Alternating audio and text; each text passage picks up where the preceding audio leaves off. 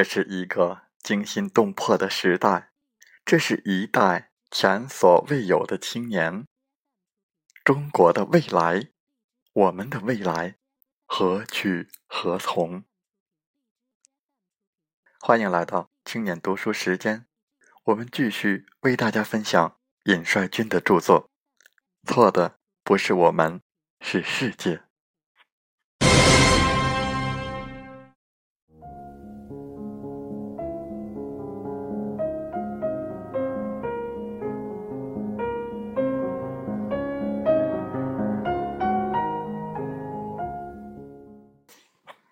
八十年代，中国农村开始家庭联产承包责任制改革，农民开始获得实惠。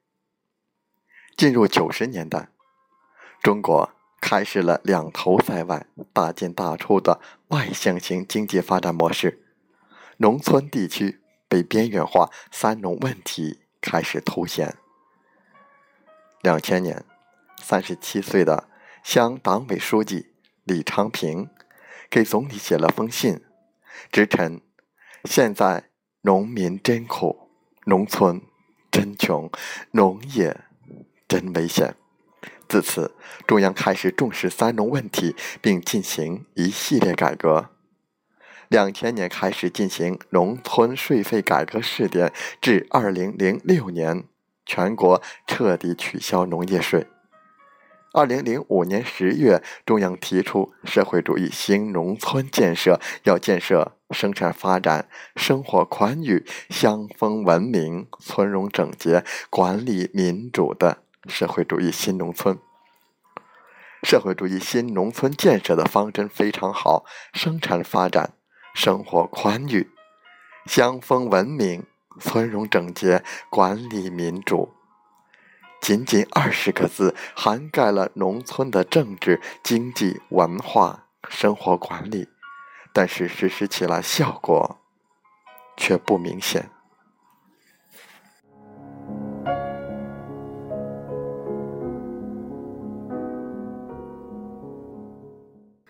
集体经济解散之后，农村地区已经沦为一盘散沙。一户一户的农民，在市场经济的汪洋大海中，早已经成为一片片飘零的树叶。原子化的小农户根本无力建立社会主义新农村，而地方政府在 GDP 制上的逻辑下，宁愿买土地，也不愿意对农村长期投资，认为农村是烧钱的地方，见效慢，产出少。因此，我们看到。很多地方政府在提到社会主义新农村生产发展时，都会讲要建立农民增收长效机制，千方百计增加农民收入，千方百计，一次次强调千方百计，恰好表明我们其实没有什么特别好的方式提高农民的收入。无计可施。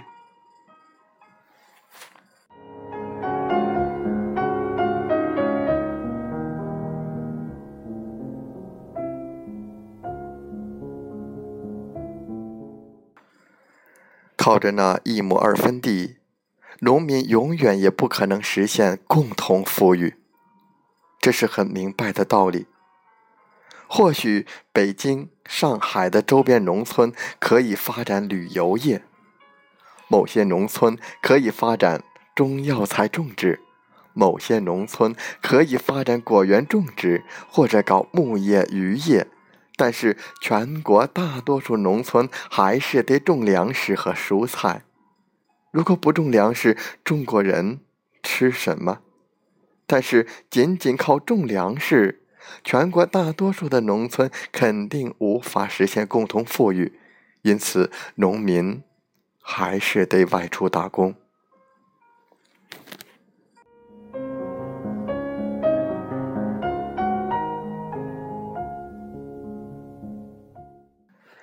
为了解决三农问题，很多地区都在用同一个招数：一些地方政府积极推动农村地区大规模拆迁，让农民进城。一方面可以发展房地产，增加地方政府的短期财政收入；另一方面，可以在统计数字和文件上解决三农问题。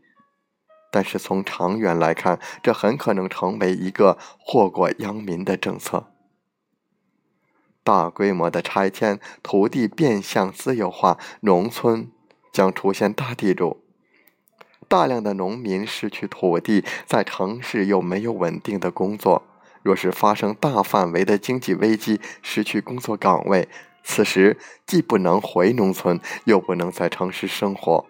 如此一来，他们很可能成为流民，这将成为威胁社会稳定的巨大隐患。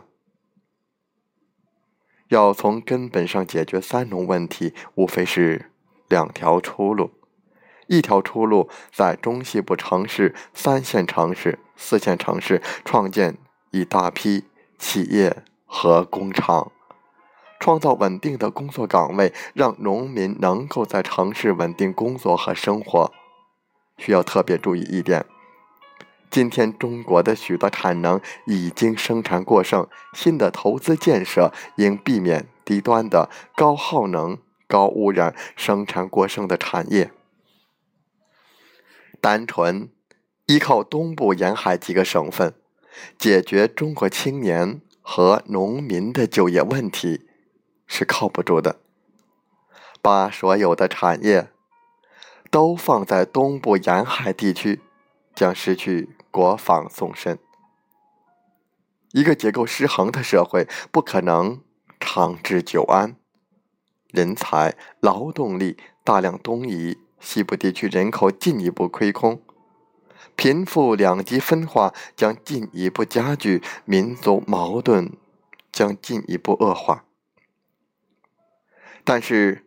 在中西部城市、三线城市、四线城市创建产业和企业，这个任务是不可能靠市场自主完成的，必须由政府大力扶持。社会主义不是两极分化，社会主义的本质就是共同富裕。所以，政府必须主动调整经济结构，均衡社会发展，消肥补瘦。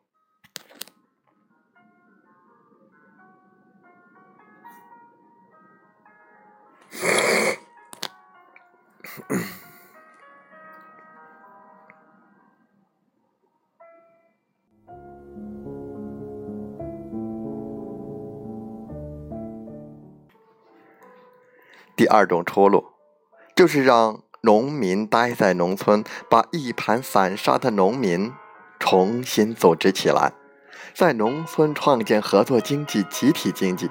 同时发展出一整套的农资产品、农副产品供销流通体系，通过该流通体系，将化肥、农药、机械等农资企业与农业合作社对接，将农村高质量的食品与城市居民直接对接，将中间商环节挤出去，把利润留给农民。通过该流通体系，可以将高毒低效的农药、化肥产品排除在外，进行食品分级。农产品的质量追溯制度也可以建立。一旦出现质量问题，可通过供货专业合作社直接追溯到田间地头。这既能鼓励农民采取安全的、健康的、生态的、有机的农业生产技术，也可以提高农民的收入。还可以解决一部分食品安全问题。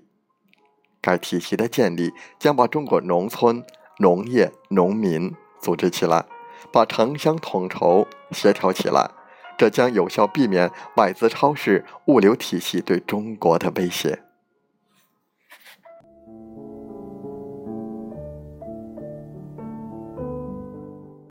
集体经济、合作经济的建设。将把农民重新组织起来，农民的话语权将逐步增强，民主法治意识将提高，也将有能力对抗一些不法行为。在农民重新组织起来、建立起互信之后，则可以因地制宜创办集体企业，这方面可以借鉴中国第一村华西村的经验。农村实行家庭联产承包责任制之后，华西村仍然坚持实行大队核算，坚持集体经济，已经基本实现了农村城镇化、农业工业化、农民知识化。一九五九年，毛泽东在郑州召开的中共中央政治局扩大会议上说。由不完全的公社所有制走向完全的单一的公社所有制，是一个把较穷的生产队提高到较富的生产队的生产水平的过程，又是一个扩大公社的积累、发展公社的工业、实现农业机械化、电气化、实现公社工业化和国家工业化的过程。目前，公社直接所有的东西还不多，如社办企业、社办事业、由设支配的公积金、公益金等。虽然如此，我们伟大的、光明灿烂的希望也就在这里。毛泽东是将城市的工业化和农村的工业化并提的，他认为。中国的工业化是两条腿走路，而农村的现代化要建立在集体经济的基础上。邓小平也有类似观点。一九八零年五月，邓小平发表关于农村政策问题的谈话，指出，只要生产发展了，农村的社会分工和商品经济发展了。低水平的集体化就会发展到高水平的集体化，集体经济不巩固的也会巩固起来。关键是发展生产力，要在这方面为集体化的进一步发展创造条件。邓小平已经预见到，包产到户只是中国农村经济发展模式的一个过渡阶段，集体化、合作化。